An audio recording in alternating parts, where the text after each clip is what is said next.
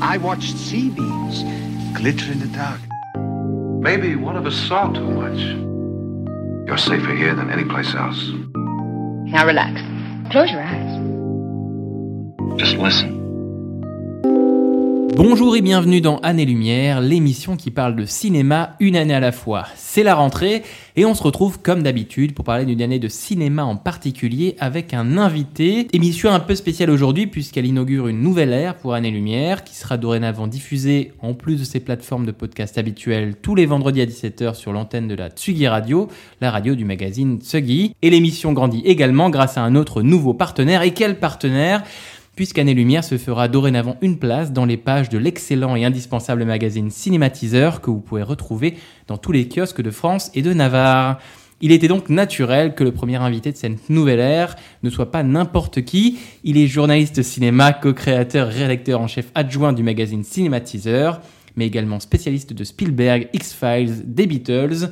C'est Aurélien Alain. Salut Aurélien. Salut Thibaut. Comment Bonjour à tous. Comment ça va? Bah très bien, merci. bah, Merci à toi. Je suis très très heureux de t'avoir comme invité Je- effectivement de cette rentrée. Je suis ravi aussi. Bah, parfait. Après quelques émissions sur des années plutôt récentes, nous nous en retournons un peu avant les années 80 pour discuter d'un millésime majeur, d'une année fondatrice pour beaucoup de gens et pour beaucoup d'éléments de l'industrie ciné actuelle.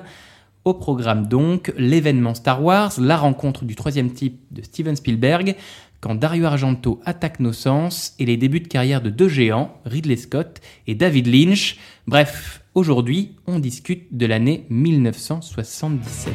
Welcome to the Hotel California.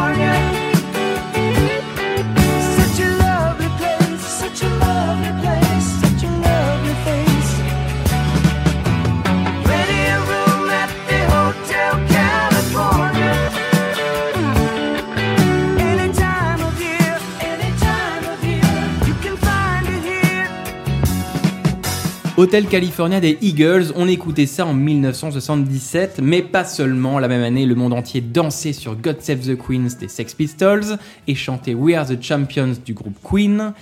Il lisait le Silmarillion de J.R.R. Tolkien, publié à titre posthume, et The Shining de Stephen King, qui sera adapté plus tard par Stanley Kubrick. 1977, c'est aussi l'année de la première diffusion de l'école des fans, de la création de la société Apple de Steve Jobs et Steve Wozniak, ou encore de la disparition de Charlie Chaplin le matin de Noël. Et c'est également en passant l'année de naissance de Kenny West et d'Emmanuel Macron. Mais 1977, c'est aussi et surtout du cinéma. Et dans les salles cette année-là, on pouvait aller voir Annie Hall de Woody Allen, New York, New York de Martin Scorsese, ou cet obscur objet du désir de Louise Buñuel. On pouvait admirer John Travolta danser dans la fièvre du samedi soir, James Bond dans L'espion qui m'aimait, ou encore les aventures de Bernard et Bianca de Disney, record du box-office français avec 7,2 millions de spectateurs. Et cette année-là, deux films américains sont sur toutes les lèvres et sur tous les écrans. L'un est littéralement immanquable et va changer le visage du cinéma à jamais, et l'autre, plus discret mais tout aussi populaire, est l'un des films les plus importants de son auteur. On est parti pour notre premier thème.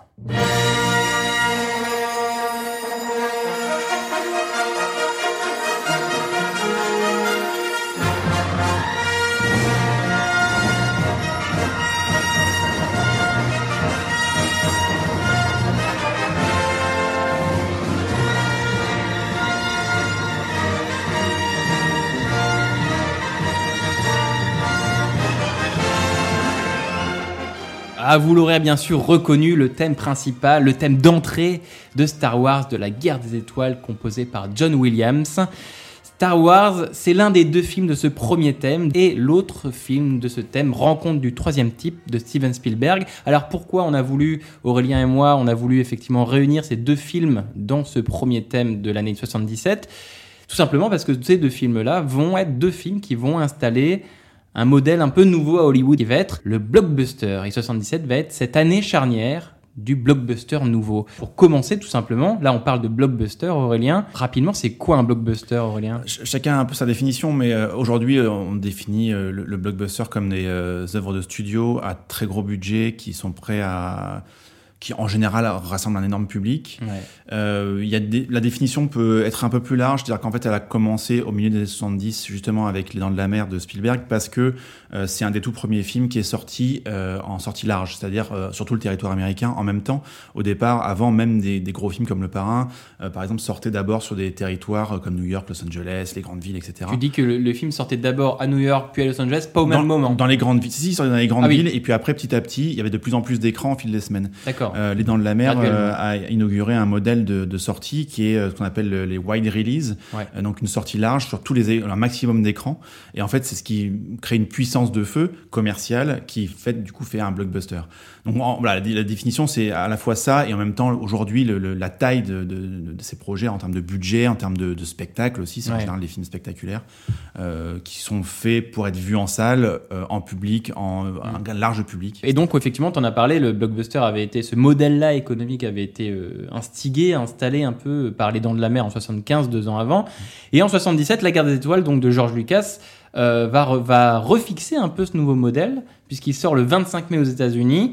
Et du coup, de la même manière, il va effectivement sortir un peu au même moment euh, euh, dans tous les États-Unis et va générer donc beaucoup d'argent en très très peu de temps. En plus de fixer ce modèle économique, il va conforter ce qu'on appelle la summer season, on va dire la période estivale, comme euh, une nouvelle période haute du cinéma. Parce qu'effectivement, les, les gens ne le savent pas forcément, mais avant Les Dents de la Mer ou avant Star Wars, L'été, c'était une période relativement basse pour les cinémas, puisque les gens partaient en vacances, n'avaient pas le temps d'aller dans les salles. Et on va dire que ces deux films-là, Les Dents de la Mer et notamment surtout La Guerre des Étoiles, ont installé l'été comme une nouvelle période haute pour le cinéma. Pour information, La Guerre des Étoiles, donc, ça euh, génère beaucoup d'argent, fait un énorme buzz. Les gens font effectivement la queue euh, quand il sort euh, euh, en mai euh, 77.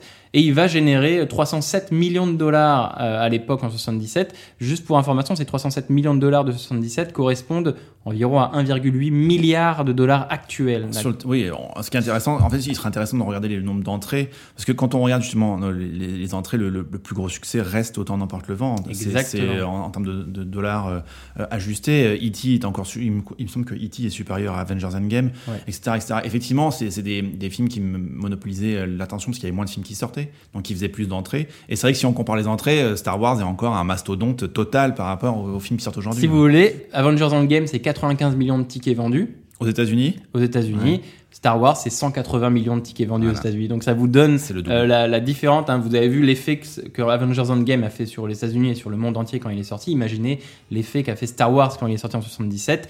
Des files d'attente très très longues, un bouche à oreille phénoménal, une grosse campagne télé d'ailleurs, puisque c'était une rareté à l'époque d'avoir des grosses pubs télé euh, Star Wars qui étaient effectivement sur les écrans. C'est du jamais vu et c'est toujours effectivement le deuxième plus gros succès de tous les temps au box-office américain. Derrière, tu l'as dit, l'indétrônable Autant en emporte le vent. Et mine de rien, en deux ans, on a deux hommes, Spielberg et George Lucas, qui vont installer ce nouveau modèle économique. Pourtant, quand tu regardes les deux hommes, c'est des deux hommes jeunes qui ont des backgrounds plutôt atypiques.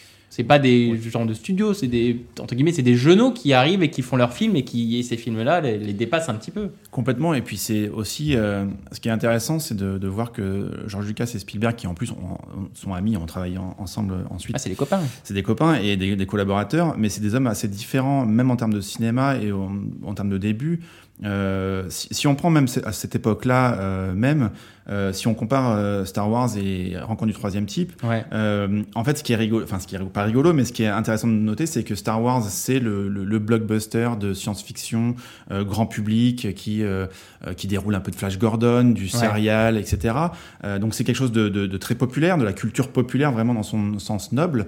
Euh, et les Rencontres du troisième type était un film euh, beaucoup plus finalement cérébral, Un peu plus taiseux, ouais. Un peu plus proche de ce que ce qu'est le nouvel Hollywood et de ce qu'est le cinéma entre guillemets. Je mets des gros guillemets d'auteur Ouais, parce que pour moi, euh, Spielberg, quoi qu'il fasse, est un auteur, mais voilà, c'est et, et, et pourtant leurs backgrounds sont différents. C'est-à-dire que Spielberg, c'est quelqu'un qui a une formation, euh, enfin. euh, Comment dire, il aime le cinéma classique, il a, il, a- il s'est éduqué avec la télévision. C'est quelqu'un qui a été, qui a travaillé très jeune, euh, etc. Alors que George Lucas, lui, euh, quand il était étudiant à USC, qui est la prestigieuse université de, de Californie du Sud, c'est quelqu'un qui faisait euh, des courts métrages euh, quasiment d'avant-garde. Expérimentaux, exactement. Expérimentaux. Sur les couleurs, les sons, des choses Complètement. auteuristes. Un- C'était un vidéaste expérimental. euh, Complètement. Euh, si vous regardez le, court- le court-métrage Herbie, par exemple, Herbie, c'est genre 3 ou 4 minutes de reflets, de Ouais. bagnoles, de lumière sur de Herbie Hancock. Euh, c'est très très loin de ce qu'on imagine de George Lucas. George Lucas, on a un peu cette image d'épinal de de d'entrepreneur un peu cynique qui se fait de la maille hein, globalement en faisant des jouets.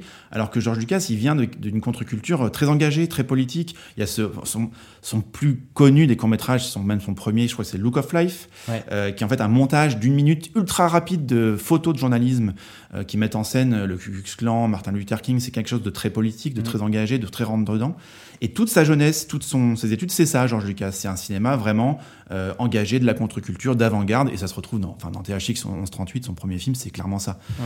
euh, et donc du coup après quand on voit Star Wars qui est vraiment de la culture populaire c'est assez étonnant Ouais. finalement. Donc euh, voilà, donc c'est intéressant de voir que c'est ces deux hommes qui finalement euh, font des films qui sont pas nécessairement en accord avec ce qu'on croit d'eux. Tu sais, George Lucas, c'est ce. Tu t'as parlé de contre-culture, c'est quelqu'un qui est vraiment qui a une vision du, du cinéma politique et euh, opposé à ce cinéma purement divertissant, un peu dans la lignée de Coppola. D'ailleurs, c'était un gros pote de Coppola à Ah bah, l'époque. il devait réaliser pourtant- Apocalypse Now, hein, Exactement. Lucas, hein, donc, et, pourtant, euh, et pourtant, ces deux hommes-là, donc Spielberg et Lucas, vont, comme tu l'as dit, euh, faire ce, ce saut paradoxal. Comment Spielberg et Lucas sont-ils devenus comme ça les créateurs du blockbuster? C'est euh, du ça a hasard. une raison, c'est du pur hasard. Pour ouais. moi, c'est du pur hasard, c'est presque de, de la magie, parce que à l'époque, il faut bien se rendre compte qu'au au milieu des années 70, euh, la science-fiction euh, à Hollywood, c'est vraiment un genre qui est pas du tout apprécié, enfin qui est, qui est pas respecté même. hein. C'est un, genre de de sous-culture, c'est les films pour les drive-in, pour les séances de minuit, pour c'est des séries B quoi, enfin ou des nanars quoi presque.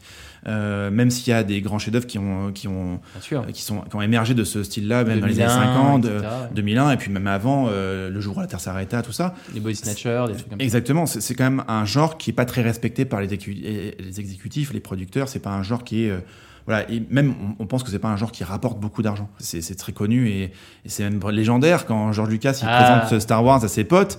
euh, Il y a que Spielberg qui comprend. hein. Ses potes ils trouvent ça naze hein, globalement. Brian De Palma Brian de- déteste. Brian de Palma déteste. Enfin, voilà, tous ses potes trouvent ça nul. Hein, globalement, ils comprennent pas et donc personne il peut imaginer que ce film va, va complètement soulever le- l'enthousiasme des gens. Sauf Spielberg qui dit très bien, je pense que ce film va faire un carton phénoménal. Le pif de Spielberg. Spielberg a dit si Star Wars dépasse euh, mes dents de la mer, on va dire, entre guillemets, j'ai le droit à je vois, 2% ou 5% des Ouais. parts de Star Wars. Et du coup, Spielberg a depuis Ouais. ce jour-là 2% ou 5% des parts de Star Wars Ouais. qui touchent tous les ans des royalties. Ce qui est quand même ouf, parce qu'il a rien fait sur Star Wars, hein, à part juste donner son avis à la première, euh, première projection sans effets spéciaux. euh. non mais c'est c'est. Ah, mais il paye son pif. Il voilà. paye son Ah, bah, de toute façon, Spielberg, il a, il a une, il a un sens de, de- du cinéma populaire qui est au sens noble du terme. hein. Pour moi, populaire, c'est pas du tout euh, péjoratif. Non, non, bien sûr. C'est quelqu'un qui a vraiment un sens du cinéma populaire, euh, qui a un, un sens de ce que le, le public, euh, pas a envie de voir, mais de ce qui peut susciter l'intérêt du public. Ouais. Moi, c'est ça que j'admire, c'est Spielberg, c'est que il ne donne pas au public ce que le public veut, mais en revanche, il donne quelque chose au public que le public va vouloir. Ouais, et ça, ouais, c'est ouais. c'est très, c'est toujours intéressant de voir que son cinéma est extrêmement élégant, extrêmement euh, accessible et populaire, en étant extrêmement complexe. Nous d'ailleurs, on fait ce premier thème-là sur effectivement Star Wars et Rencontre du troisième type, surtout pour parler de Rencontre du troisième Oui. type, puisque Star Wars, euh, j'imagine que si vous nous écoutez, vous en avez bien sûr parlé et entendu parler beaucoup trop peut-être. Et du coup, on voulait également nous euh, se concentrer sur ce deuxième film qui fait cette année 77, puisque Rencontre du troisième type de Steven Spielberg est aussi un énorme succès en 77. Oui, je crois qu'il est deuxième ou troisième cette année-là. Mine de rien, quand Spielberg fait Rencontre du troisième type, au lieu d'en faire un blockbuster lambda, tu l'as dit, il en fait un film d'auteur un petit peu, un blockbuster d'auteur, un blockbuster un petit peu différent. Pourquoi il est différent Rencontre du troisième type de- d'un blockbuster lambda selon toi, Aurélien Parce que, euh, l'air de rien, il arrive à, convoquer l'esprit du nouveau Hollywood, qui est donc un cinéma, euh, pour simplifier, hein, euh, qui va être parfois malaisant, un peu inconfortable, qui confronte le spectateur à quelque chose qui n'est pas voilà, confortable et agréable. Et c'est vrai que Spielberg, lui, c'est pas du tout un cinéaste du nouvel Hollywood. Enfin, c'est pas du tout son. Enfin, en tout cas pour Son moi, euh, c'est- pour moi, c'est quelqu'un de beaucoup plus universel et intemporel que ça, et, et beaucoup plus proche de ce qu'est un, un- un grand public classique de la culture populaire. Euh, il n'est pas du tout dans, un, dans une espèce de de revendication un peu nihiliste qu'il y a parfois dans le nouvel Hollywood. hein. Je- encore une fois, je simplifie. hein. C'est vraiment des, des grandes grandes idées, mais je simplifie un peu. Et, et mes rencontres du troisième type, en revanche, euh, va vers quelque chose de plus grinçant, de, de plus euh, inconfortable que de ce Ouais. qu'on imagine de Spielberg. Encore une Euh, fois. Rencontre du troisième type, pour rappeler aux gens, c'est donc l'histoire euh, d'un homme qui donc euh, expérimente des rencontres extraterrestres, euh, d'abord visuelles, puis après effectivement un peu plus loin, et qui va être mené, emmené par une obsession qui est effectivement ces rencontres, et il va vouloir encore aller plus loin et encore rencontrer ces êtres venus d'ailleurs. Et il va rencontrer sur son chemin d'autres gens comme lui, et notamment aussi un scientifique qui est joué dans le film par euh, François Truffaut, donc le réalisateur français.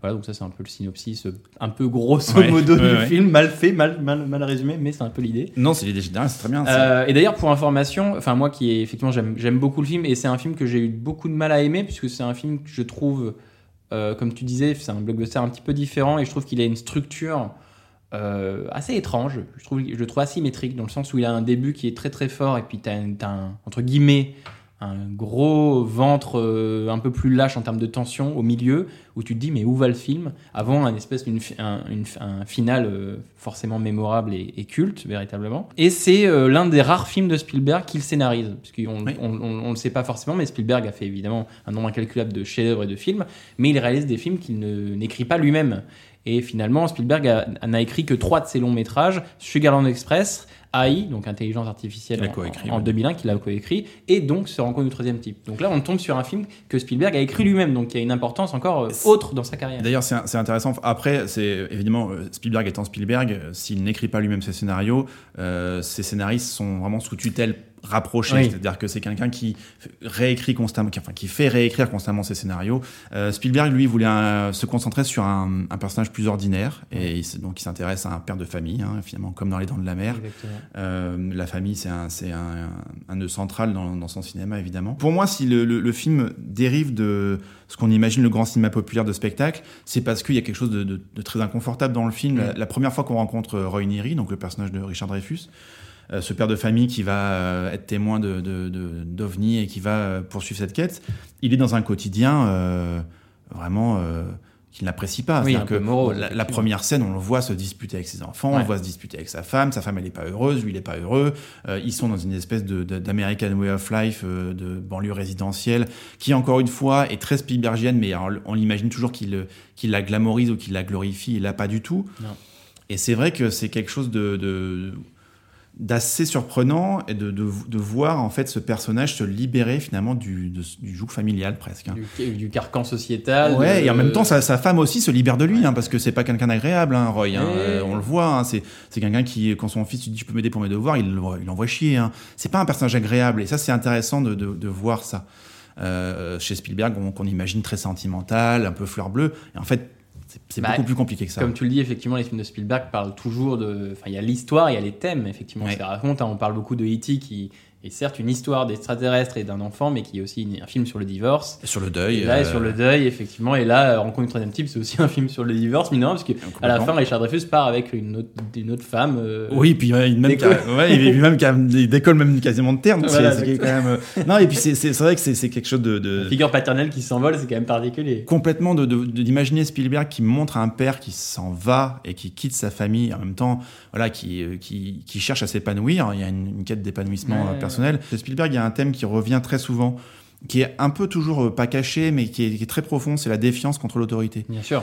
Euh, c'est un cinéaste qui a souvent montré euh, une, une défiance fa- face à l'autorité, face au pouvoir. Il l'a encore fait récemment. hein. Il y a Oui, une scène- Pentagon Papers. euh, voilà, c'est c'est une, il y a une scène brillante de. Pentagon Papers où on voit Nixon de dos dans la Maison Blanche. C'est presque le, le méchant Palpatine. Ouais. Et là encore, il y a cette défiance-là. On voit cette scène où les, les gens attendent de voir les ovnis. Euh, et en fait, c'est des hélicos qui arrivent et qui dispersent la foule. Donc il y a vraiment l'autorité qui vient euh, éradiquer le merveilleux. Enfin, il y a cette scène géniale où on voit des l'American Way of Life personnifié avec des camions Coca-Cola et Baskin Ouais. Robbins qui en, en fait sont là pour dissimuler euh, l'opération qu'est en train de mener l'armée pour euh, rencontrer les ovnis. Donc voilà, il y a cette défiance là qui est, ça aussi c'est très nouvel Hollywood hein, Ouais, cette, cette volonté de montrer une Amérique un peu voilà un peu ça je Bah, trouve ça très les hommes du président sont sortis pas, pas, pas beaucoup avant. Ouais. euh, donc c'est- y a, on est dans cette, dans cette décennie 70, quand même, où il y a cette. euh, on, on est post Watergate hein. on est post-Watergate, donc on a ces questions-là, effectivement. euh. J'ai remarqué, je sais pas si tu peux me confirmer ça, mais Rencontre du 13 type, il y a une sorte de remake de- d'un film Oui. qui, est, qui, est, qui n'est plus visible malheureusement, qui s'appelle Firelight, Oui. qui est le premier vrai long métrage de Steven Spielberg, qui est un film qui doit faire deux heures, qui 2h20 est ouais. sorti donc en 1964, à l'époque où Spielberg avait 17 ans, Ouais. qui est donc le premier long métrage perdu de Spielberg, puisque pour une sombre histoire de producteur qui, avait, qui s'est emparé des bobines, il reste plus que 3 minutes. Mais si vous tombez sur ces 3 minutes dans, sur Internet, vous tapez Firelight sur Internet, Spielberg, et vous allez voir des images de lumière dans le ciel, de gens qui sont capturés par des lumières. C'est le même. C'est le, même- c'est le même plot de Rencontre du troisième type, et donc on, on dirait qu'effectivement Spielberg a, a voulu refaire ce, enfin, un remake de ce, de ce projet d'enfance. Ouais, Et, et, et du coup, d'où ma question est-ce que Rencontre du troisième type n'est pas le film le plus personnel de Steven Spielberg Alors le plus personnel, c'est l'un des plus personnels. Ouais, Ah, je mets de l'eau dans non, mais c'est non mais c'est compliqué de dire le plus personnel parce que y a, il y a- Il y en a c'est- quelqu'un qui met toujours beaucoup de lui-même dans ses films. C'est vrai que Rencontre du troisième type euh, est extrêmement personnel pour plein de raisons. Déjà parce que comme tu l'as dit, il remake un film amateur d'enfance, enfin, d'enfance adolescence, Oui. et puis ensuite dans ce que le film raconte, euh, il y a une, une vidéo très belle. Vous pouvez aller la voir euh, sur sur YouTube dans l'émission Actor Studio. Ah. Euh, c'est James Lipton qui faisait remarquer à Spielberg que euh, sa mère était pianiste, que son père était dans l'informatique et que dans Rencontre du troisième type, le moyen de, parler aux, al- aux aliens, c'est de la musique euh, retranscrite par une, une part d'informatique. Et donc, il y a Ah, son père et sa mère qui, se réunissent dans ce film-là. Et c'est vrai que, ne serait-ce que pour ça, c'est un film qui est extrêmement personnel là-dessus. Ouais. Euh, c'est quelqu'un qui a très mal vécu le divorce de ses parents, qui en a longtemps voulu à son père, alors que finalement il s'est rendu compte plus tard que c'était pas son père, mais sa mère qui, est- qui était Ouais, partie. Euh, donc voilà, donc il y a cette part qui est très, euh, qui est très forte pour lui. Et puis il fait jouer dans son film François Truffaut. Truffaut. Exactement. François Truffaut, lui qui adore les cinéastes classiques, qui adore Ford, qui adore la nouvelle vague, il va faire jouer dans son film le scientifique français Lacombe, et donc Oui. joué par François Truffaut, qui est donc euh, le, le- enfin, le- les porte-étendards de cette nouvelle vague, Mm. Euh, ce qui est pas rien du tout.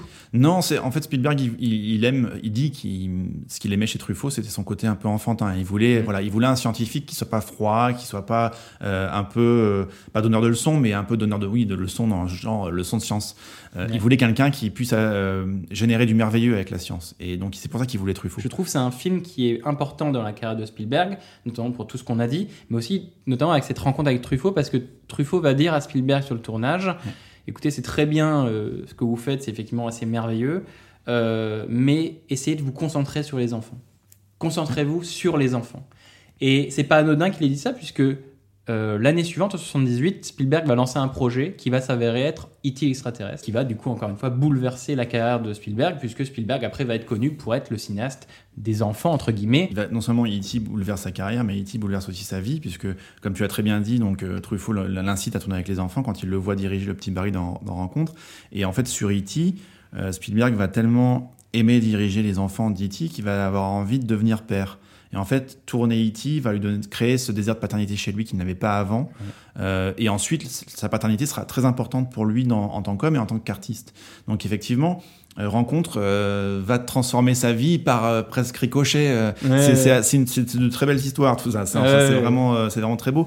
Euh, donc oui, effectivement, c'est un, un film important aussi pour ça. En fait, ce que je trouve incroyable, au-delà de, de la richesse thématique, c'est que chez Spielberg, il n'y a jamais un plan qui est faible. Ouais. Et dans Rencontre du troisième type, c'est euh, sa puissance 1000. C'est-à-dire qu'il n'y a jamais un plan qui est faible. Il y a toujours, un- dans chaque plan, il y a soit une idée de cadrage, de composition, De montage. lumière, de montage. Enfin, il n'y a pas de plan faible. C'est-à-dire que chaque image est forte chez lui et ça, c'est vraiment impressionnant. Et revoir Rencontre du troisième type aujourd'hui, c'est déjà c'est une modernité incroyable. Euh, Quand on parle de blockbuster, c'est presque parce que c'est un film universel, donc forcément, euh, moi j'aime beaucoup l'universalité du film. Aujourd'hui, quand on voit des films catastrophes, on voit, euh, je pense à Independence Day ou Armageddon, on voit un plan à Paris, un plan, un plan ici, on, on donne l'illusion de l'universalité.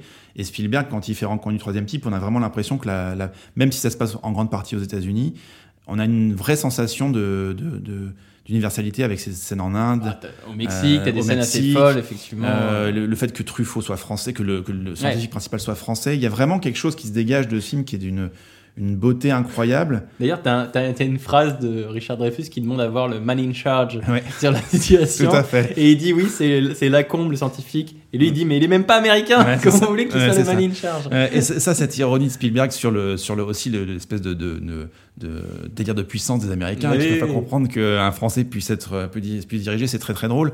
Voilà, c'est un film qui est extrêmement riche parce que il est riche pour comprendre Spielberg, pour comprendre euh, ce qu'il est et ce qu'il n'est pas vraiment. Parce que les- moi, c'est vraiment cette volonté qu'on a de faire de Spielberg un cinéaste sentimental, euh, basé sur les happy ends. sur en fait, Non, c'est quelque- plus- complètement faux. C'est complètement- pour moi, c'est complètement faux. C'est quelqu'un plus qui doux amer que ça, quoi. Exactement, et, et- et c'est vrai que quand on lui parle de ça, Spielberg, il a tendance à dire, c'est vrai que les gens ont tendance à penser ça parce qu'il y a l'emballage. Ouais. Euh, il y a un emballage, j'aspire à quelque chose de, de beau, j'aspire à l'espoir aussi, c'est ça qui est important chez Spielberg, c'est que euh, l'espoir existe parce qu'il y a une noirceur, et les gens ont tendance à voir plus l'espoir que la noirceur chez lui.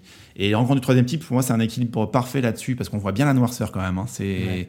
C'est quand même un film qui, qui triture les choses, euh, l'American Way of Life, la famille, le- le- le- les névroses que peuvent créer la famille, le fait de s'épanouir personnellement, en couple, enfin, c'est vraiment un film très très complexe. Et cette fin avec effectivement ces, ces five tones, donc euh, ta-na-na-na-na, que, effectivement qui sont mine de rien devenus. euh, J'ai l'impression que le, la- ce son-là est plus connu que le film en lui-même. euh, anecdote, les gens euh, connaissent plus le son que le. L'école à côté de chez moi, là, la sonnerie, euh, ce sont les cinq notes de Rencontre.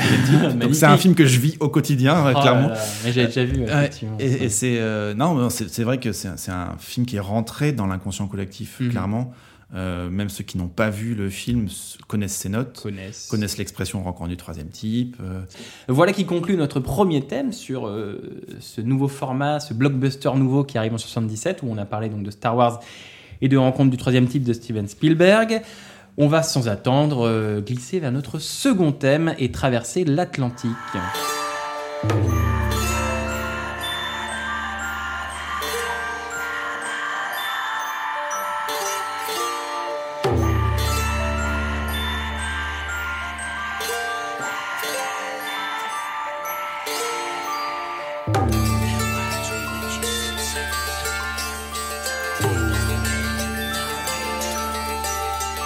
Cette musique étrange, cette musique angoissante, c'est le thème musical du film Suspiria par le groupe italien Goblin, film italien sorti également en 1977, le 1er février pour être précis, réalisé par Dario Argento, qui on doit notamment L'oiseau au plumage de cristal, Le chat à neuf queues, Quatre mouches de velours gris ou Profondo Rosso, entre autres bien sûr, et qui est avec Mario Bava, l'un des grands représentants du giallo. Le giallo, c'est, comment dire, euh, un genre cinématographique, et encore, on va le voir, c'est un petit peu biaisé. Euh, en gros, le giallo, c'est un terme général utilisé pour catégoriser des histoires de crimes, toutes les sous-catégories que ça entend, c'est-à-dire les films d'enquête, de thriller, de slasher, des films horrifiques, etc., etc., etc. Pour vous donner une idée, le journaliste Gary Needham donne du giallo une définition assez particulière. Il dit le giallo n'est pas tant un genre, comme son histoire littéraire pourrait l'indiquer, mais un ensemble de films qui résistent à la définition générique. Donc je trouve ça assez rigolo, puisque quand on regarde effectivement le, le genre giallo euh, au cinéma, c'est plein de films euh, effectivement qui ont des choses en commun, mais qui sont tous très très différents. Bref, en 77 sort donc Suspiria, qui est donc l'histoire de Suzy, une jeune américaine arrivée à Fribourg dans une étrange école de danse et qui devient bientôt le théâtre de meurtres horribles dont elle va être en partie euh, la victime. Moi, je voulais parler de Suspiria dans ce second thème euh, de l'année 77 parce que je, déjà, c'est un film, si vous ne l'avez pas déjà vu, euh, c'est forcément un film dont vous avez entendu parler, Suspiria par-ci, Suspiria par-là. Et là, la musique que vous avez entendue, c'est forcément quelque chose, des notes, des tonalités dont vous avez forcément déjà oui dire. Dans le cinéma de 70, euh, Suspiria est avant tout une- vraiment une anomalie, dans le sens où donc le genre horrifique dans les années 70, c'est un genre qui est relativement assez populaire, puisqu'on a eu le succès de L'Exorciste, de Friedkin en 73, on a La Dernière Maison sur la Gauche de Wes Craven, on a Massacre à la tronçonneuse de Toby Hooper, on a Black Christmas, on a La Colline à des yeux de Wes Craven, donc on a tous ces films-là où il va y avoir entre guillemets des tueurs avec des gros couteaux qui vont poursuivre des jeunes filles ou des jeunes garçons et qui vont les tuer. Donc ça va être le schéma un petit peu de base. Et Suspiria arrive avec autre chose. Il arrive avec autre chose que de la home invasion, autre chose que des tueurs en série, on va dire traditionnels, autre chose que des meurtriers à couteau ou des fous à tronçonneuse. Bref, autre chose qu'une horreur concrète, réaliste et familière, une horreur de voisinage. Suspiria va être autre chose. Comment toi tu décrirais l'horreur de Suspiria, Aurélien? Pour moi, c'est euh, Cette autre chose. c'est quelque chose d'assez euh, qui d'assez sensoriel qui pour moi j'appelle peut-être du, du surgissement c'est-à-dire que pour moi l'horreur dans Suspiria elle est assez sage finalement. C'est pas un massacre à la tronçonneuse c'est pas une expérience euh, euh, à, mes yeux hein, c'est pas une expérience euh, difficile à vivre parce que finalement il ouvre sur quelque chose de très fort Euh, donc il donne tout, hein. il met les potards à 11 dans les 10 premières minutes, clairement. Euh, il vous projette dans un truc où on vraiment inconfortable, malaisant, etc. Après il se calme, c'est un peu plus sage, et puis par moment, bim, euh, vous aurez un plan sur des asticots au plafond, et bim, voilà, l'horreur surgit, et ça, ça dure très peu de temps, et on repart sur un, un rythme lancinant. Donc pour moi, c'est quelque chose qui me réclame euh, voilà, de se laisser un peu aller, de se, de se laisser ressentir, de se laisser porter par le film, et parfois on se fait un peu agresser par le film. Ouais. Voilà, c'est un peu ça. Euh, après, euh, c'est- c'est c'est clairement pas une, euh, pour moi, c'est pas du tout une horreur, euh, euh, comment dire, viscérale, mais plus, Moi, je dirais sensoriel. ouais, plus sensorielle, C'est effectivement. débile de dire ça parce que tout est sensoriel au Bien cinéma, sûr. bien sûr, bien sûr, c'est visuel. Mais mais il y a dans Suspiria cette autre dimension dans le sens où il y a vraiment ce sentiment que le film, on en a parlé avant, attaque nos sens à On- tous les niveaux. Alors, dis- disons que plutôt que sensoriel, on pourrait dire esthétique. C'est Oui. Pour moi, c'est une horreur esthétique euh, qui, qui joue sur effectivement euh, l'attaque des sens, euh, aussi bien d'un point de vue visuel que sonore. La lumière, les Euh, décors, la voilà. musique, les couleurs. Mais euh, ça, ça reste quelque chose, je, je pense, euh, à la discrétion de chacun. C'est-à-dire que autant je pense que Massacre à la tronçonneuse, c'est quelque chose qui va rentrer dans l'art d'à peu près tout le Ouais. monde. Euh, Suspiria, je suis pas sûr que tout le monde se fasse rentrer dans l'art par le film. Par exemple, d'un point de vue personnel, moi je reconnais le brio du film. C'est vraiment un film brillant à Mm. tous les niveaux. C'est pas un film qui me touche particulièrement ou qui euh, euh, m'effraie particulièrement ou qui me met dans l'inconfort particulièrement. Suspiria a créé quelque chose dans lequel il est un petit peu unique véritablement, Ouais. où effectivement, tu l'as dit, l'horreur ne vient pas d'un fou à la tronçonneuse ou d'un fou au couteau, comme on peut l'avoir dans d'autres films de la même période, ou même qu'on l'aura dans Halloween qui sortira un an après, Mm. par exemple. C'est une horreur un peu plus abstraite, puisque la peur, l'horreur vient de cette musique-là qu'on a pu entendre en ouverture du thème, va venir des couleurs Mm-hmm. étranges, puisque c'est un film où subitement on va avoir des scènes qui vont être éclairées en verte, en rouge, de manière aberrante, et Oui, les personnages et les, et les personnages ne sont pas du tout dérangés par ça. Non. Ils disent bah tiens il y a un spot rouge, il y a un spot vert. Non non ça les dérange pas du tout. Mais du coup cette lumière un petit peu étrange qui vient de nulle part est complètement dérangeante et complètement flippante. Euh, on va avoir ces décors complètement fous, inspirés de l'expressionnisme allemand, ou avoir Ouais. des perspectives qui partent dans tous les sens, des ombrages, des cadrages un petit peu fous qui écrasent les personnages dans tous les sens. Et on a, on n'a pas un tueur avec un couteau, mais en permanence on est un petit peu oppressé. Ce qui est intéressant justement dans- là-dedans, c'est le- le- l'artificialité et la théâtralité, le baroque, l'opératisme du film. Enfin, c'est clairement un film qui joue là-dessus. Mhm. Euh, tu- L'opératisme, c'est joli comme terme. Ouais, pour, pour moi, c'est c'est clairement un, un film qui, qui joue sur son outrance, sur, euh, sur une espèce de montée en, en puissance euh, avec des, des pics par moment. Euh, et ce côté artificiel, tu parlais de la lumière, il y a, il y a quand même un- des moments euh, surréalistes où euh, le champ est éclairé en vert et le contre-champ pas du tout. Mhm. Donc effectivement, il y a une, il y a une sorte de- de- de- d'aberration euh, esthétique qui est voulue, hein, qui est clairement construite.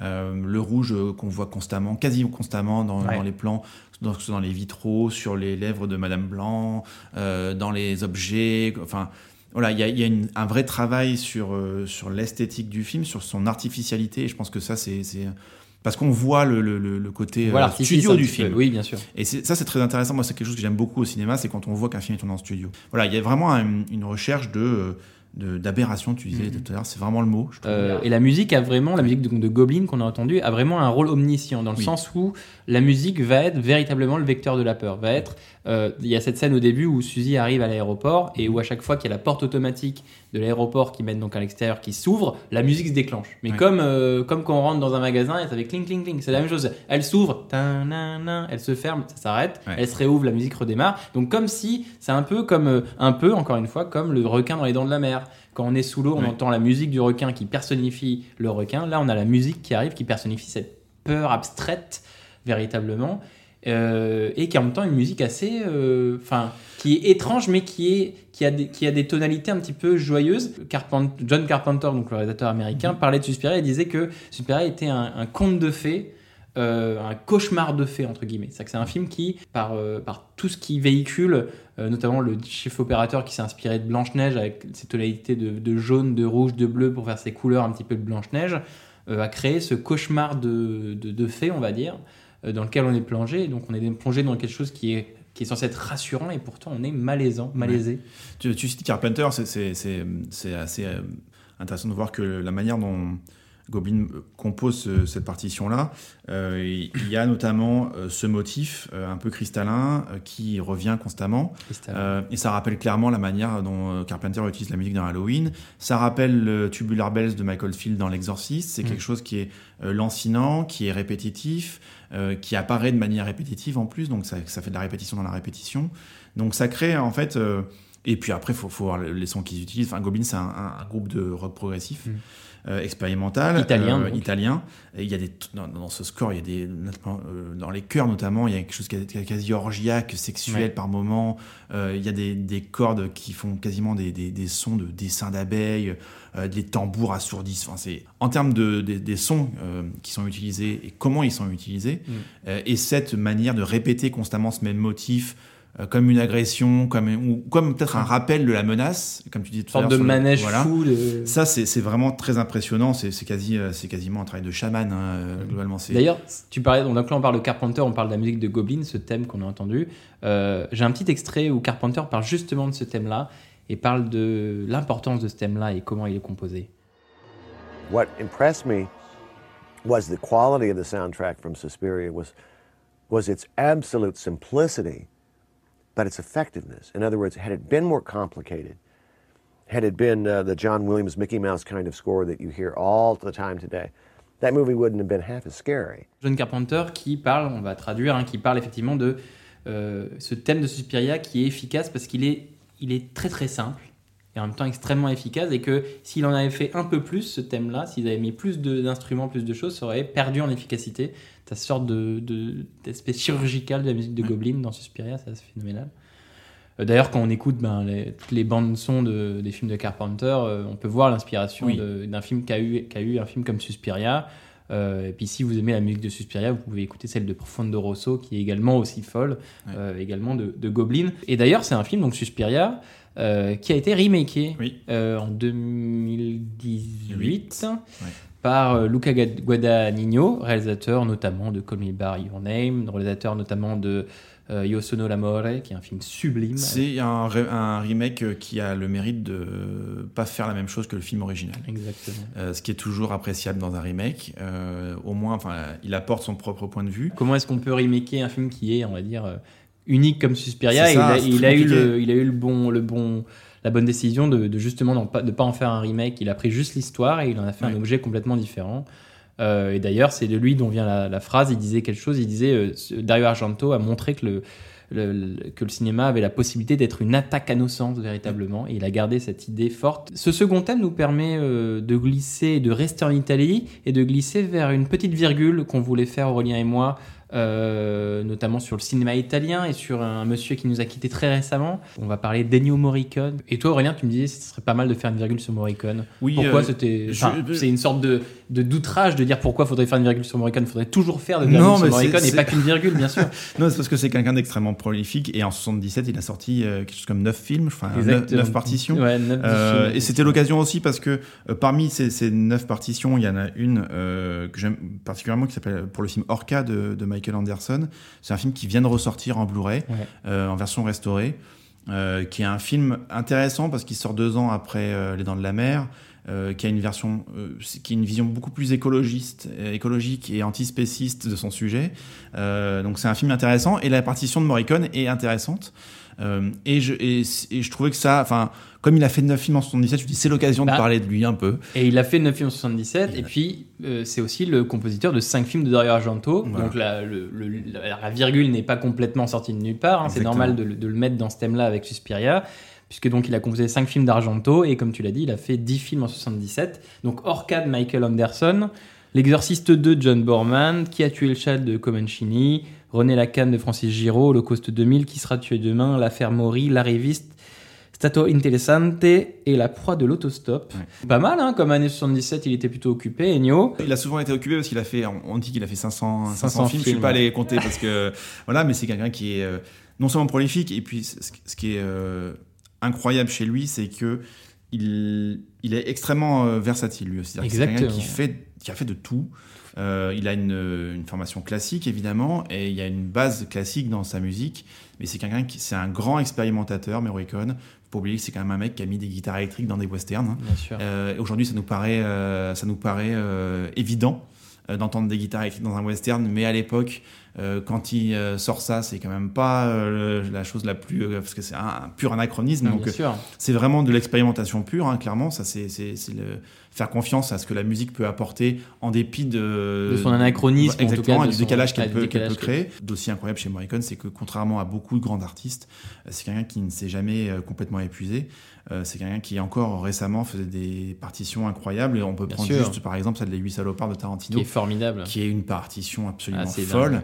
Euh, donc voilà, c'est euh, un des plus grands compositeurs de l'histoire. C'est vrai un cliché de le dire, hein, mais euh, mais Mais il faut le dire, il faut le dire. oui, c'est voilà, du poncif pur, mais voilà, c'est quelqu'un, il faut et voilà, c'est insondable, hein, Morricone. Bien sûr, il y a tellement de choses, tu l'as dit. il y a- C'est- bon, bah, bien sûr, on parle, enfin, il y a Sergio Leone, là on a parlé de Tarantino, et il a fait des choses formidables pour De Palma, bien sûr. Ouais. On a parlé d'Henri Verneuil, Argento, Pasolini, Bertolucci, Malik, Les Moissons du Ciel, euh, mais aussi des choses, on va dire, euh, la cage aux folles de Molinaro. Il a, il a fait la musique de la cage aux folles de Molinaro.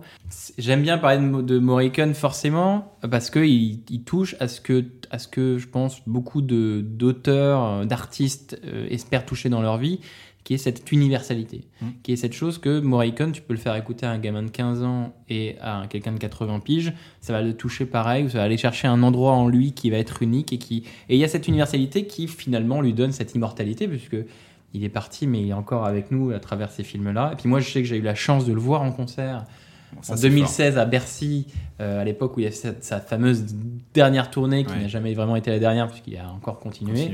Mais quand tu vois que euh, le mec en concert à Bercy devant tous ces milliers de personnes, ce petit bonhomme, entre guillemets, ce petit homme, parce qu'il est relativement effectivement petit, il arrive et il fait un bis inter, il te fait quatre fois Ecstasy of Gold parce qu'il sait que ça fonctionne et qu'il te laisse sur Ecstasy of Gold euh, pour la quatrième fois d'affilée, euh, inépuisable. Tu, tu parles d'Ecstasy of Gold, c'est ce qui est intéressant chez Morricone, enfin, c'est que sa, sa musique est tellement connotée qu'elle en devient un, un langage. Et il y a, par exemple, c'est la manière dont Ecstasy of Gold est utilisé dans le, dans le film euh, Battleship Island de Ouais. Ryo Sang-won, un film coréen, euh, qui l'utilise en plein milieu du film sur une scène absolument dantesque de révolte de prisonniers. Et en fait, euh, le fait d'entendre ce morceau-là sur ces images-là, tout de suite, Dans ça, un film coréen en ça plus. insuffle une, espèce de, west, de côté western à la scène. Voilà. C'est c'est quelqu'un qui a une musique qui est tellement forte, qui est tellement connotée, et l'utiliser devient un langage. Et on dit quelque chose avec sa musique. Et ça, c'est c'est quelque chose de fort. Et en plus, c'est quelqu'un qui a réussi à faire des, des partitions mémorables sur des films qui ne le sont pas. Et ça, c'est toujours incroyable. C'est-à-dire que parfois sur Spotify ou Deezer, vous pouvez aller, vous allez écouter au hasard un score et vous dire ça c'est quand même génial et vous allez voir le film. Mais qu'est-ce que c'est que ce film? Et voilà, c'est sa, sa musique est passée à la postérité, mais pas du tout le film. Est-ce que tu est-ce que as comme ça, euh, pour terminer, une musique euh, ou des musiques de Morricone comme ça à conseiller, toi qui te touche particulièrement? Alors, j'ai- pour moi, le, ce qui leur a fait de plus beau, c'est le, c'est le, le score de Il était une fois en Amérique, parce que je trouve que c'est la quintessence même de, de, de Morricone. Rien que d'en parler, j'ai les poils qui Ah, c'est la chialade. c'est un- score que c'est un film que j'ai vu enfant et donc qui m'a marqué. considère qu'au-delà de Sergio Leone, je trouve que Morricone a fait ses plus belles pièces euh, avec Brian De Palma. Euh, et notamment sur un film sur lequel on ne l'attend pas beaucoup, parce que moi je vous inviterai à réécouter euh, le score de Mission to Mars, où euh, Morricone doit faire la musique d'un film de science-fiction. Morricone qui fait un score de film de science-fiction, c'est forcément passionnant. Et il te gonfle ce film de SF avec ses grands chœurs à l'italienne, avec ses grandes musiques euh, lancinantes, avec ses, femmes qui, qui, qui déclament, avec ses grandes, euh, ses grandes guitares électriques, ses grandes plages de son euh, très amples. Enfin voilà, voilà ce qui conclut notre second thème où on a effectivement parlé d'Italie, on a parlé de Suspirat de Dario Argento et donc de Ennio Morricone en passant comme ça. Et bien on va sans plus attendre glisser vers notre troisième et dernier thème de cette année 77.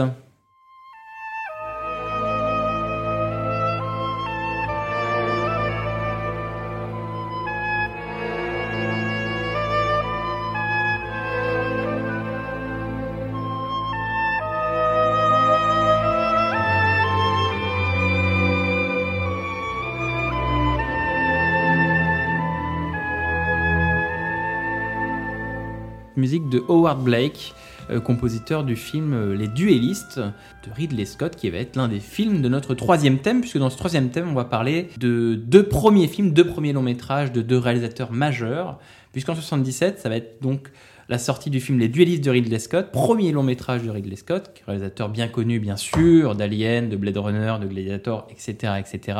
77, c'est également la sortie du premier long métrage de David Lynch, puisqu'Eraserhead est également à l'affiche cette année-là. En 77, Les Duellistes de Ridley Scott est présenté au Festival de Cannes, et il y gagne d'ailleurs le prix du jury. Et de l'autre côté de l'Atlantique, Eraserhead de David Lynch euh, gagne doucement en notoriété dans divers festivals, notamment à New York, à Chicago, à Deauville et à Avoria. Deux films très différents qu'on a voulu quand même en mettre euh, dans ce troisième thème.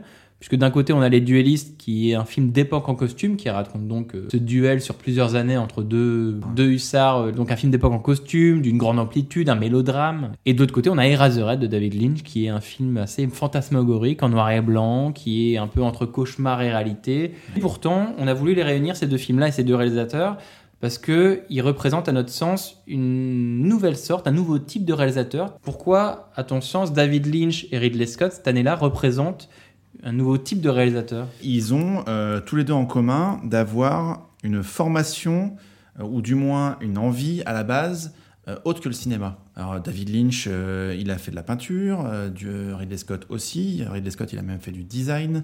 Il a un diplôme en design, il me semble. Euh, il a fait les beaux-arts. Euh, C'est quelqu'un qui euh, ensuite a fait du... euh, il était décorateur. Lynch et, euh, et Ridley Scott, je pense que c'est quelqu'un qui commence leur vision vraiment par quelque chose de visuel. Voilà, ils ne viennent pas du giron cinématographique, mais ils viennent d'un- d'un d'un autre univers, d'un autre horizon qui est plus euh, artistique au sens large, dans le sens plasticien. euh, Ouais, c'est ça. Je, je- je crois qu'il y, a- il y a presque de- quelque chose de, de vidéaste chez eux, de sculpteur de l'image, euh, quelque chose qui est qui Ouais. va chercher dans le dans Vraiment le- artiste plasticien. C'est voilà, c'est Ouais. c'est vraiment ça. Je trouve que ça, ça les rapproche bien, alors qu'ils ont des univers extrêmement différents. Euh, et c'est vrai que quand tu disais des futurs immenses réalisateurs, quand on voit leur premier film, on se rend compte qu'ils sont déjà des immenses réalisateurs Ils sont- dès le premier Ils film. se posent comme ça. Et c'est ça qui est complètement, complètement dingue. hein. Ridley Scott a déjà 40 ans quand il fait Les Dualistes, donc c'est pas un petit jeune. Il a fait beaucoup de pubs avant. Bon, déjà, il a travaillé à la BBC en tant que chef décorateur, etc. Il a même réalisé des, des épisodes de oui, séries télé. bien sûr. Et il a fait beaucoup de pubs dans les années 60. Pour Coca, 70. pour Levis, donc c'est un, un pubeux, on va dire. Ça. et puis c'est quelqu'un qui a en plus reçu beaucoup de mépris pour ça. hein. C'est-à-dire que euh, Ridley Scott, on en a souvent méprisé parce que c'était un pubeux, un pubard. Euh, on se souvient de cette pub Apple pour- en, en 1984. Et puis récemment, il a fait des pubs pour des whisky et tout ça. Euh, et c'est quelqu'un qui, on lui a souvent reproché ça, cette art de l'image pour l'image. Et lui, souvent, souvent, il dit Bah ouais, mais je fais du cinéma. Donc le cinéma, c'est de l'image. hein Ouais. globalement. Et, euh, et c'est vrai que c'est des cinéastes qui se, je trouve, se, se- pourraient presque se, se, se limiter à faire de l'image. Mhm. Et dans Era- Eraserhead et les dualistes, euh, ils pourraient ne pas avoir un seul dialogue, ce serait pareil. hein. C'est vraiment des, Oui, un cinéma qui est, qui est vraiment. euh, et qui en plus a une, vraie personnalité. qui se raconte visuellement euh, avant tout. Oui, pour moi en tout cas. Euh, en Oui. tout cas, c'est comme ça que je les ai pris. Que je les ai et Razorhead, tu pourrais l'écouter sans le son, véritablement. euh, De toute façon. Eraserhead, le premier dialogue, il arrive au bout de 10 ou 12 minutes. Voilà. hein, euh, globalement, hein. donc c'est ça, c'est très lynchien, ça, ce, Ouais. ce côté. euh, moi, j'ai toujours aimé ça chez Lynch. C'est le, alors pas, tant- pas tant dans Twin Peaks, mais dans ces, des films comme euh, comme Mulholland Drive ou, ou Lost Highway. c'est des films où on a l'impression qu'on arrache le dialogue de la bouche du, du, du personnage. hein. C'est c'est vraiment le. Il a une manière, il y a une manière robotique de parler, euh, Ouais. presque apathique. on parle peu, on parle lentement, on laisse des blancs entre chaque phrase. Ça, moi, j'adore chez Lynch. hein. C'est, et non, Eraserhead, c'est ça. hein. C'est vraiment ça. Mais du coup, c'est comme tu dis, c'est deux profils un peu atypiques. Donc David Lynch, pour pour resituer, pour mettre un peu de contexte, c'est donc à la- il vient d'une école d'art. euh, Il a et après il a enchaîné sur une école de cinéma, encore des, ce qu'on appelait les nouvelles écoles de cinéma à l'époque, euh, donc dont le AFI Conservatory, le conservatoire de l'American Film Institute. Euh, donc il vient de ce milieu-là artistique et école de cinéma. Et, euh, et, Scott, lui, il va venir de, ben, encore une fois, technicien, tu l'as dit, il est passé par la BBC, il a, fait, il a fait beaucoup de pubs. Et donc, on a du coup deux réalisateurs, comme tu l'as dit, euh, qui viennent d'horizons qui, normalement, euh, ne mènent pas au cinéma, naturellement. Et ces deux réalisateurs qui vont questionner cette euh, imperméabilité euh, autour du monde du cinéma, de la télé. Ils représentent un peu cette frontière qui bouge véritablement, comme tu l'as dit. Les Dualistes et Eraserhead, ce sont des films qui sont faits pour pas beaucoup d'argent. Enfin, Ouais. Lynch sur Eraserhead, bon, il tourne sur 4 ans, donc euh, il galère parce que il, il a, en fait, il est financé par la FI, Ouais. Euh, donc il a de l'argent de la FI, mais ça suffit pas. Il emprunte de l'argent à ses potes, il emprunte de l'argent à Sissi Spacek. Il tourne le Euh, week-end. il tourne le euh, week-end, il fait des petits boulots. Bon, bref, voilà, donc c'est vraiment un film fauché. Euh, et les dualistes, c'est vraiment le, le- moi c'est le Ridley Scott que j'aime. hein. C'est le Ridley Scott qui euh, qui arrive et qui euh, euh, et en gros il achète un script déjà écrit qu'il adore d'un bouquin libre de droit, hein, donc il y a pas de, de Joseph Conrad, voilà. s'appelle Le Duel. Exactement. Il va voir Paramount avec son producteur. Il dit J'aimerais bien faire ce film-là. Euh, c'est- il a jamais fait ce film-là avant. On lui filme 800 000 dollars. Il part en Dordogne. Il fait son film tranquille. Il n'y a aucun exécutif qui lui demande quoi. Euh, à tel point que sur le tournage, Ouais. il dit à son producteur C'est normal. Non, c'est pas normal. Mais il s'en fout. Il fait son film. Mais voilà, c'est un film qui a pas beaucoup d'argent. Euh, Eraserhead, pareil. Et c'est des films qui pourraient coûter beaucoup plus. Ouais. Euh, et ça, c'est. Ils ont presque déjà l'indépendance. hein. Enfin, c'est quasiment presque une. euh, le début, le début bâtard du cinéma indépendant, presque, hein, du cinéma fauché. Enfin, c'est- c'est c'est vraiment. Alors que Les Duelistes, c'est un film Ouais. studio, hein, c'est un film Paramount. Donc, Et Moi, ce que je trouve drôle, c'est que je trouve qu'ils sont, ils sont annonciateurs de, de- d'un profil qu'on va voir de plus en plus dans les années 80 et 90, qui va être effectivement ces gens qui viennent de, notamment de la pub ou du clip. Je pense à Spike Jonze, je pense à Gondry, je pense à Fincher, qui vient effectivement également du clip, et donc qui sont ces réalisateurs qui euh, qui n'ont pas été forcément biberonnés, euh, enfin ils ont, ils ont bien sûr une énorme cinéphilie, mais euh, qui viennent d'autres horizons et du coup qui vont complètement malaxer, tordre, enfin ouais, le dialectique cinématographique, ils vont dire, bah, regardez, on peut ragoter des- du, du cinéma autrement. Et, euh, et d'ailleurs, bah, là, on voit, tu, tu disais le dueliste, on peut, on peut enlever le son, c'est la même chose. Quand tu regardes le Alien de Ridley Scott, tu, tu prends les dix premières minutes, il n'y a aucun ligne, aucune ligne de dialogue euh, énoncée pendant très longtemps. Fincher, et tu t'es Spike Jones, il y, a, il y a même Danny Boyle en Angleterre, c'est quelqu'un qui, qui fait du théâtre, qui Ouais. fait de la télé, qui fait du cinéma, qui a fait du. Et, et, et c'est vrai que c'est. euh, Cette filiation-là, elle te paraît aberrante ou ça Non, pas, ça me paraît pas aberrant. Euh, Pour moi, relier Ridley Scott à Danny Boyle, par exemple, c'est pas du tout aberrant. Ouais.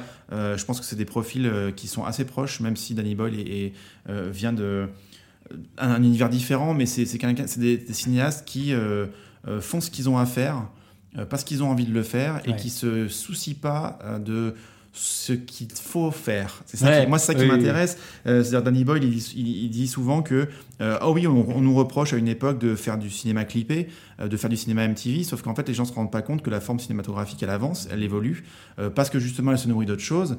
Et je pense que Ridley Scott, c'est exactement ça aussi. Ridley Scott, c'est quelqu'un qui a l'intelligence de savoir que le langage visuel est un langage qui évolue. Euh, et, et Lynch, c'est pareil, aussi différent soit-il. euh, Je pense que c'est des, gens, c'est des gens qui font le cinéma qu'ils ont envie de faire sans se soucier de ce qu'il faut faire. Et ça, Ouais. moi, je trouve ça très intéressant. Euh, et du coup, ils abolissent des règles, ils abolissent des frontières, ils font ce qu'ils veulent d'une manière très différente, parce que Lynch et, et- et Scott, c'est vraiment des cinéastes très très différents.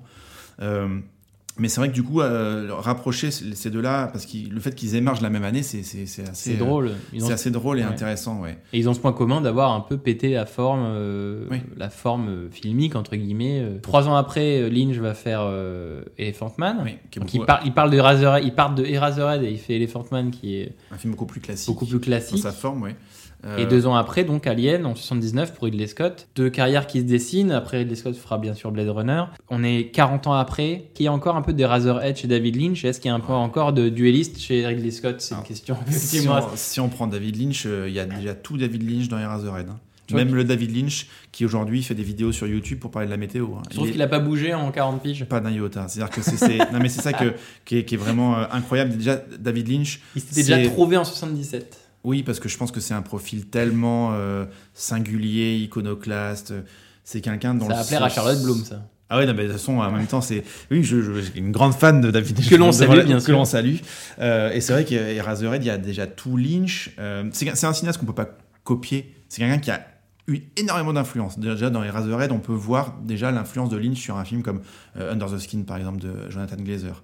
Ouais, bien sûr. Et donc, c'est c'est un cinéaste qui a eu extrêmement d'influence. Et dans Eraserhead, il y a déjà euh, quasiment tout l'épisode 8 de la saison 3 de Twin Peaks. hein, euh, et jusqu'à des détails, euh, euh, je crois que c'est à gauche du lit de- du personnage principal, il y a une photo d'un champignon atomique qu'on retrouvera dans l'épisode 8 de la saison 3 de Twin Peaks.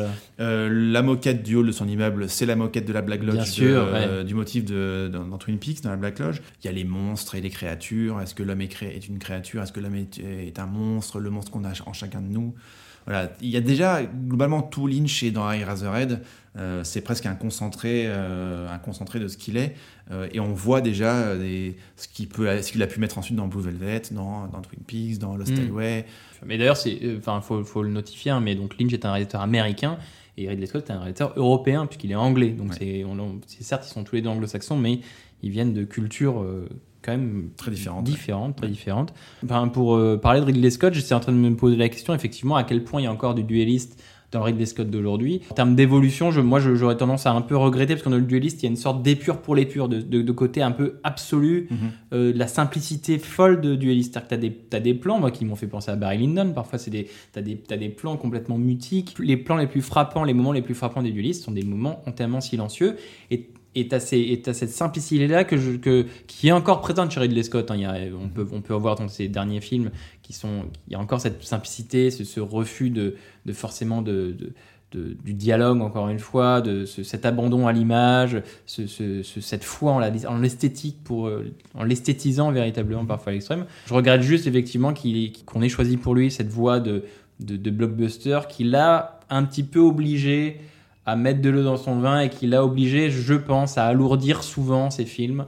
Et c'est ce qu'on peut sans doute regretter pour euh, nombreux de ses derniers films, c'est d'avoir des films qui sont qui auraient pu être plus légers s'il avait gardé cette esthétique et, ce- cap de dueliste. Mais voilà, c'est peut-être cette évolution que je vois euh, dans la filmo récente de Scott, qui reste quand même malgré tout encore sur ce cap-là de faire des films extrêmement visuels. Moi, il y a un film que j'adore de lui, c'est Gladiator, parce que ce qui est drôle avec Gladiator, c'est que on lui propose de faire un film, un film de, un péplum, hein, globalement. On lui donne le- la, la logline du film, il dit ok, je le fais. Il a même pas lu le scénario et ça tombe bien parce que le scénario est pas vraiment fini. Il commence à tourner, le scénario est toujours pas écrit. Il- l'écrit au jour le jour. C'est qui prouve bien que pour moi, l'envie de Ridley Scott, la première envie, c'est l'envie du concept et de l'image. Ouais. Et quand on lui dit fais un péplum, il, il dit clairement, il dit je savais ce que j'allais faire alors qu'il n'avait pas de scénario. Quand on parlait de plasticien tout à l'heure, c'est ça. C'est-à-dire que je trouve qu'on on trouve chez eux quelque chose de très euh, organique, de très pourtant même si c'est parfois très fou, ça Ouais. reste très réaliste, c'est très concret pre- presque. Bah, je- moi, je, je ferai un parallèle avec ce qu'on disait sur Suspiria de Argento, le thème précédent. hein. C'est des, des, des cinéastes et des films qui abandonnent une sorte de narration et qui se disent l'histoire et les personnages, finalement, on s'en moque un peu. Moi, ce que je vais vous proposer, c'est un univers. Ça va être une expérience. C'est trois réalisateurs qui font la même chose, qui disent l'histoire, véritablement, non. Regardez ce qui se passe devant vos yeux, sentez ce qui se passe devant vos yeux, c'est le plus important. Même si dans les duellistes, il y a des- une, une thématique incroyable, l'absurdité de ces duels à répétition, la manière dont, ils se enfin quasiment dont ils se moquent de la masculinité débordante de ces mecs qui, qui euh, en fait euh, donnent des prétextes à leur euh, violence. Alors oui, c'est L'honneur, c'est l'honneur en fait. Enfin, c'est juste un, on enfin, on va dire vulgairement, c'est juste un concours de bites. Hein, Exactement, hein. c'est un- Et c'est la manière dont Scott filme ça de manière, enfin. Euh, à la fois très frontale et on sent l'ironie parce que c'est quelqu'un de très drôle Ridley Scott hein. donc on sent l'ironie on sent la manière dont il les ridiculise quasiment et c'est un film qui est très riche aussi euh, dans, Ouais. dans ces thématiques donc je l'ai vu pour euh, le podcast et c'est un film que je voulais voir depuis très longtemps et vraiment euh, j'ai été euh, j'ai été conquis c'est vraiment un film incroyable qu'il faut vraiment euh, découvrir si vous le connaissez pas parce que euh, bah, 40 ans après plus de 40 ans après c'est toujours aussi euh, fort Faites comme Aurélien Alain, regardez Ouais. euh, les duellistes. Voilà qui conclut parfaitement notre troisième et dernier thème de cette émission. Et avant, comme d'habitude, avant de vous quitter, on va partir pour un petit tour du monde pour parler des films dont on n'a pas eu le temps de parler. Dans cette année 77 de cinéma, on a parlé d'énormément de choses. On a parlé de Star Wars, bien sûr, de Rencontre du troisième type. On a parlé de Suspiria de Dario Argento. On vient de parler des Razorhead de David Lynch et des Duellistes de Ridley Scott. Puis également parler de Trois femmes de Robert Altman, d'un moment d'égarement de Claude Berry, d'une journée particulière d'Ettore Scola. Il y a également Mort d'un pourri de Lautner avec Alain Delon. On a L'homme qui aimait les femmes de François Truffaut. Bref, c'est une année euh, assez riche, assez belle, mais ça, on s'en rend compte à chaque année lumière. On se rend compte à chaque fois Ouais. que l'année lumière, l'année que l'on traite est effectivement une année folle de cinéma. Peut-être dans ce petit tour du monde, Aurélien, tu voulais parler euh, d'un film, de deux films et surtout parler d'un homme, Oui. d'un réalisateur. Euh, quel est-il? C'est Yves Boisset. C'est un cinéaste donc français. Alors il a en 77 il sort deux films, un Taxi Mauve qui était présenté à Cannes justement euh, face aux dualistes. Euh, c'est un film avec Charlotte Rampling, Philippe Noiret et Peter Ustinov. C'est l'histoire d'une jeune femme qui, rev- qui vit dans un qui revient dans un village irlandais où elle retrouve euh, euh, son frère. Euh, Il y a un homme qui est exilé là après la mort de son fils et puis un troisième homme qui débarque et qui semble connaître leurs secrets. Voilà. Mais surtout euh, le juge Fayard dit le shérif un film avec Patrick Devers. Et c'est un film qui représente bien ce qu'est le cinéma d'Yves Boisset, qui est un cinéma euh, euh, vraiment extrêmement intéressant, je trouve, qui se fait plus trop en France, Ouais. malheureusement. Euh, le juge Fayard s'est donc inspiré de du juge François Renaud qui avait été assassiné. Euh, c'est librement inspiré. Une vraie évidemment. histoire, hein, Voilà, c'est une vraie histoire, mais c'est librement inspiré. Et donc ça met en scène un, un- un juge jeune, intègre, pugnace, qui gêne le pouvoir hein, globalement. Bien sûr. Euh, et il, va, il enquête sur un braquage, et en enquêtant sur un braquage, euh, il va découvrir tout un réseau de corruption, de violence, euh, qui lie le, le grand banditisme au pouvoir. Voilà, c'est une sorte de... Euh, et c'est un film extrêmement politique. C'est un cinéma extrêmement offensif, extrêmement politique, qui est à la fois dans le thriller, euh, un peu dans l'action. C'est un truc un peu très cru, un peu, front- un peu frontal, qui est à la fois grand public et en même temps euh, très engagé. Le cinéma de Yves Boisset, tu le qualifierais comme ça? Ah ouais, c'est engagé et politique. Clairement, c'est un, un cinéaste qui interroge constamment les paradoxes de la France, Mm. qui regarde frontalement les problèmes politiques, sociaux de la France, euh, la, la, la- France de la, décolonisation, de, de, de- de- Oui, parce que c'est un cinéaste des années 70 et 80 principalement. Ouais. Il a fait des choses en son- 90. Son dernier mais- film, c'est 91, il me semble. Voilà. Après, il a fait de la télé. Mais vraiment, le, le gros de son travail, c'est les années 70, euh, 80. Et ça, il a fait des films euh, assez fous. euh, il, il a parlé de la corruption des notables. Euh, il y a un film qui s'appelle euh, euh, Un Condé, qui parle d'un promoteur véreux. Euh, il y a un, un de ses films qui parle de l'assassinat euh, d'un dirigeant euh, arabe euh, par les services secrets français. Enfin, voilà, c'est Ouais. quelqu'un qui, qui creuse là où ça fait mal. Tout ce que j'ai pu voir de Boisset euh, m'a toujours intéressé parce que euh, voilà, c'est un cinéma qu'on voit aujourd'hui trop peu en. France. Ouais. Parce que c'est un film qui interroge l'identité euh, de notre pays, euh, le notre vivre ensemble, euh, nos erreurs, euh, euh, ce, ce qu'on a à se faire pardonner, euh, ce qui déraille chez nous. euh, voilà. C'est vraiment un cinéma euh, engagé, politique, cru euh, et en même temps grand public, un peu thriller, un peu policier. Euh, donc voilà. Et si vous pouvez voir des films de Yves Boisset, dès que vous en voyez un passer, n'hésitez pas parce que je pense que ça va vous intéresser. C'est vraiment un cinéaste euh, qui vaut le coup. Formidable. Si ça ne nous a pas convaincu, je ne sais pas quoi vous proposer de plus. Yves Boisset, donc, qui a donc sorti euh, deux films en 77, Un taxi mauve et Le juge Fayard, dit le shérif, avec Patrick Devers. Euh, merci beaucoup Aurélien pour cette reco. Euh, moi, je vais profiter de ce tour du monde pour euh, vous, conseiller un autre film qui sort en 77 qui s'appelle L'une chante, l'autre pas d'Agnès Varda, avec Valérie Mérès et Thérèse Lyotard. Et pourquoi je vous en parle? Tout simplement parce que c'est un film que je trouve, dans cette année 77, extrêmement d'actualité, puisque c'est un film qui parle d'une histoire d'amitié entre deux femmes sur 10 ans, pendant la, dans la France des années 60-70, et qui parle notamment, qui a un portrait croisé de deux femmes euh, en quête d'identité, en identité en tant que femme, en tant que mère, en tant qu'amante, en tant que citoyenne, bref, et qui parle notamment des droits des femmes. hein. On parle de, c'est un film qui est réalisé en pleine année 70, donc notamment pendant la décennie de, de lutte pour euh, ces droits des femmes, euh, le droit à l'avortement, etc., etc., et qui arrive en 77. euh, cinq ans après le procès de Bobigny, deux ans après la loi Veil de 75, qui dépénalise donc l'avortement. Et donc, c'est un film intéressant et important sur ce parcours euh, pénible et, et long et qui n'est pas fini du droit des femmes. C'est un film d'Agnès Varda réalisé par une femme sur un sujet qui touche particulièrement les femmes et qui montre la femme, et je m'y dis bien la femme avec un grand F, puisque ça nous montre euh, une multitude de portraits de femmes euh, dans toute leur complexité. Il y en a qui vont être victimes de ce parcours-là, il y en a qui vont être euh, complices, il y en a qui vont être... Bref, femmes, il n'y en a pas qu'une, il y en a plein, et Agnès Varda prend bien soin de, bien ciseler tout ça et de bien en parler, de bien les montrer avec une pudeur et une intimité qui est rafraîchissante. Et puis comme Agnès Varda n'est plus de notre monde, c'est toujours intéressant de revoir ces films-là. Mais donc c'est important d'avoir un film de l'époque qui parle d'un sujet de l'époque et, qui, et on se rend compte aussi dans ce film-là, donc l'une chante l'autre part, ben, qu'on se pose les mêmes questions, qu'on se posait les mêmes questions en 77, qu'on se pose encore maintenant. Qu'est-ce que c'est d'être un allié? Qu'est-ce que c'est Qu'est-ce que c'est d'être une femme libre? Qu'est-ce que c'est d'être une femme qui peut dispenser de son corps? Qu'est-ce que c'est d'être indépendante? Qu'est-ce que c'est d'être une mère euh, célibataire, etc., etc. Donc toutes ces questions qu'on se pose encore en 2020, on se les posait déjà en 77. Et ce film-là nous le montre, donc voilà, je voulais vous le conseiller. L'une chante, l'autre pas d'Agnès Varda. C'était un peu ma petite reco pour cette année 77. Voilà qui conclut notre émission euh, de rentrée d'année-lumière sur donc cette année 1977. On a parlé d'énormément de choses. J'espère que ça vous a plu. J'aimerais, euh, avant de vous quitter et avant de remercier Aurélien, vous euh, inviter encore une fois à ne pas hésiter à partager cette émission et à partager cet épisode s'il vous a plu sur les réseaux, Twitter, Facebook, euh, etc., etc., d'en parler autour de vous. C'est toujours bien. Je reçois beaucoup de, de messages euh, soutien. Ça fait toujours un grand plaisir de les avoir. Donc n'hésitez pas à partager si vous avez aimé. Merci de nous avoir écouté. Merci à toi Aurélien d'avoir euh, accepté Merci. l'invitation C'était un plaisir, un grand plaisir. et d'être venu euh, parler de ces années 77 et de tous ces films avec moi. Je rappelle que vous pouvez retrouver donc cet épisode euh, sur euh, la radio Tsugi Radio euh, et vous pourrez également retrouver Année Lumière dans les pages du magazine Cinématiseur. Il me reste plus qu'à vous donner rendez-vous pour le prochain épisode d'Année Lumière le mois prochain. Salut, salut